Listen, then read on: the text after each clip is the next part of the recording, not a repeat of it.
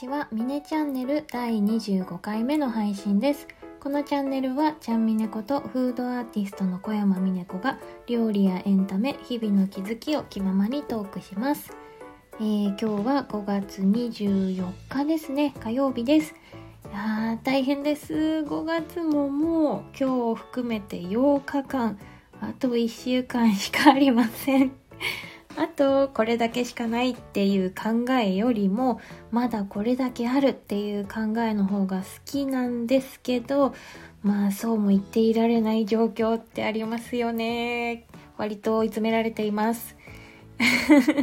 現在そんな具合に様々なことが進行しているんですけれども、まあ、だからこそこんな時こそミネチャンネルをやることで頭の整理と気分転換が大事だなと思っています。まあ、そんなこんななんですけれども、えー、今日はですね、えー、現在、えー、千葉県のギャラリーエミューさんと一緒に取り組んでいるプロジェクトのことをお話ししますね。現在進行中の案件です。えー、トークテーマは作品作りのプロセスを発信する意味です。えー、先週の土日5月の21、22日ですね、千葉県に滞在してきました。千葉県の稲毛区と、えー、市川市に行ってきました。えー、ミニチャンネルの第23回と24回の、えー、2日間、えこの放送でも、え現地でゲストをお迎えして収録もしたんですけれどもまだまだ残しておきたい記憶気づきが盛りだくさんです。というよりもですねあのこちらでの配信が実は作品の一つになるんですよ。そうなんです。どういうことって思われた方多いかと思うんですけどあのゼロの状態から企画をして、えー、食材を集めてそれがフードアートになって最後食後アートに至るまでこのプロセスを記録してこう物ができるまでの過程自体が作品だっていうアウトプットの仕方をしようというプロジェクトなんですね。なぜそんなプロジェクトに至ったかというのはちゃんと理由があります。あの画家さんですとかあと陶芸家さん、まあ、彫刻家とかいろんなこう作風がありますけどあのそのどんなジャンルであれ多くのアーティストさんたちはですねたくさんの時間をかけて、まあ、試行錯誤しながらものづくりをしています。アーティストがあの日々を生きてこう感じた情感情やあの実際に目で見たもの香りだったり、えー、人から聞いた話や、まあ、気づいたことだったりそれら全てがあのアーティストにとってこう作品にこう移っていくものなんですね。それはあの例えばいい素材を使うとかいい道具を使うっていうことよりも実はとても重要なんです。もちろんあのそんなアーティストさんばかりではないですよ。あの完成した作品があのすごくすごく素晴らしいもので、まあ、人々がねこう涙を流してしまうようなものだけど意外にもあの作った本人はあっという間とかねあんまりこう難しいことは考えないで一気に出来上がったっていう場合もあります。あとはそのプロセスをあの言う必要はないって考える方もあのたくさんいらっしゃいます。でもねあの今回はこのプロセスに重きを置いてるんですね。あの23回24回のあの収録の中でゲストに出演していただいたアートの伝道師あかねさん曰くなんですけどあの多くの作家はこうできた作品を飾ってみてもらうことしかできないからそのプロセスを知ってほしいけどなかなか伝えることが難しいです。でもみねこちゃんの場合はお客様の目の前でプレゼンテーションのように話をしながら手の動きはライブペインティングのようにあの苦しくもありでも楽しかったそのプロセスを、えー、料理の盛り付けの一部として伝えることができるよね。その部分が醍醐味だと思うのと言ってくれたんですね、まあ、そこであのあかねさんはこう食べる前からえー、私の作品作りの過程を知ってもらうことができたらより一層お客様に楽しんでいただけるんじゃないかなと、あのー、思ったんだよねっていうことをあのご提案していた、えー、してくださって、まあ、そんなわけでですね、あのこういうふうに、えそんな背景から音声配信を始めてみたんですね。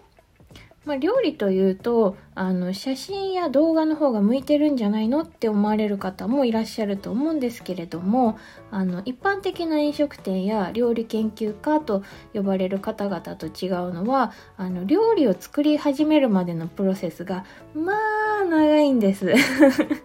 毎日こう料理を作ってあのああだこうだ考えるっていうのも楽しいけどあのそれまでにすごい時間がかかるんですよ。例えばコンセプトやテーマ食材を何にするかが決まるまでに、まあ、1ヶ月ぐらいかなもっと長く時間が取れればもっと長い時もありますけど、まあ、1ヶ月くらいかかってしまうんですね。まあ、その間は全くもって華やかな絵面はないんですよ。残念ながらです。絵面としてはこうほとんどデスクに向かっていて落書き帳にネタをメモしているか iPad で動画やメモにして世界観や頭の中の考えをこう可視化してみたりっていう感じが多いです。だからこうキッチンよりも、まあ、デスクに向かってる時間の方が多いし小さめの椅子にこう正座するような感じで手だけ動いてるけど体自体はほとんど動かないであっという間に数時間過ぎていくみたいなすごく地味すぎる絵面になります。あのプロセスをこうアウトプットするためにこういわゆる映えを意識して絵をこう作ってしまうとそっちがメインになってしまうしあんまりこう綺麗にまとめすぎてしまうとそれってなんかこう偽物というか本末転倒転倒になってしまうじゃないですか。なのでそのまま素の考えを共有できる音声配信をメインにしています。あとはですねえー、時々現地視察の写真や文章をノートで書いてマガジンにしています。まあ、ノートはまだ記事が少ないですが、そろそろアクティブになるかなと、えー、思ってます。まあね、華やかなものが出来上がる過程は、あの実は本当に地味だっていうことが あの、まあ、伝わればいやいいのか悪いのか分かりませんがはいそうなんです。えー、割とあの実験的ではありますがあのこのプロセスに興味を持ってくださる方や、まあ、面白さを知っていただけるとそれはアートの楽しみ方の一つを提案できるなと思って取り組んでます。まあ、アートの楽しみ方なのかもうあのグルメな方だったりまあ、単純にこう自分探しみたいなものに今あの取り組んでるっていう方にも何かこうヒントになるのかななんて思いながら、えー、こんな風に収録をしています。ちなみにちなみにちなみにあのすごく余談なんですけどあの実はですねちゃんみね、えー、今でこそ料理の人ですけれども大学生の時は建築専攻だったんですよ。でねその時にあの設計の授業でミュージアムを作るっていう授業があったんですね。でその時「あの覗き穴」っていうタイトルの変態的なミュージアムを提案したことがあります。あの大小無数の穴がこう開いた部屋がねいくつかあってその部屋がアーティストのアトリエになってるんですよ。でそこに住む人もあの住む、えー、アーティストさんもいるしたまにしか来ない人もいるみたいなね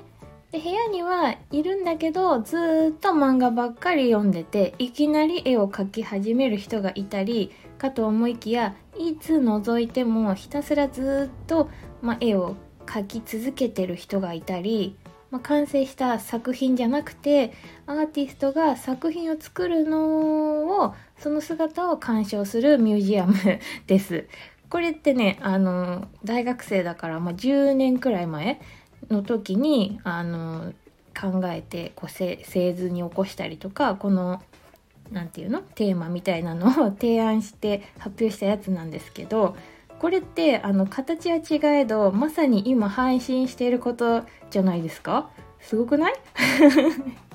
まさかあのアーティスト側になるとは思ってなかったですけどね。まあこの大学生の頃にあの、まあ、もっと前からそうだったのかもしれないですけどこういうプロセスが面白いって思っていたからこう自分自身がそこに時間をかけてあの家庭をね大切にしているってことなんだろうなとちょっとね思いましたね。はい。まあ価値観変わらずっていうことですね。まあね、あの今回のこの千葉県のプロジェクトに限らずあのほ他のフードアートもあのその思考プロセスが大事なんですけど、まあ、企業さんや一般の方と一緒に作るものだとあの私だけの判断でお話ができないっていうこともあのたくさんあって、まあ、規制があるのであのちょっと言えないこともあるんですけど今回のこの千葉県での取り組みはもう最初からその思考プロセスに意味があるって言っていただいているので、まあ、こちらでの配信もちょっと多めになるかなと思います。まあ、ミネチャンネルの中でこのプロジェクトの回だなって分かりやすいように配信のタイトルのところに何か目印をつけた方がいいですよね。なんてつけましょうかね。まあ、とりあえずちょっと今ここでパッと思いつかなそうだから あの仮で何かつけておいてもう後でちゃんとしたのに変えるかもしれませんがあの分かるようにしておきます。ま、よかったらぜひぜひ更新を楽しみにしていてください。えー、もちろんねあの日々の気づいたことだったり映画のお話もなるべく毎日お話ししますよ。まあねあのー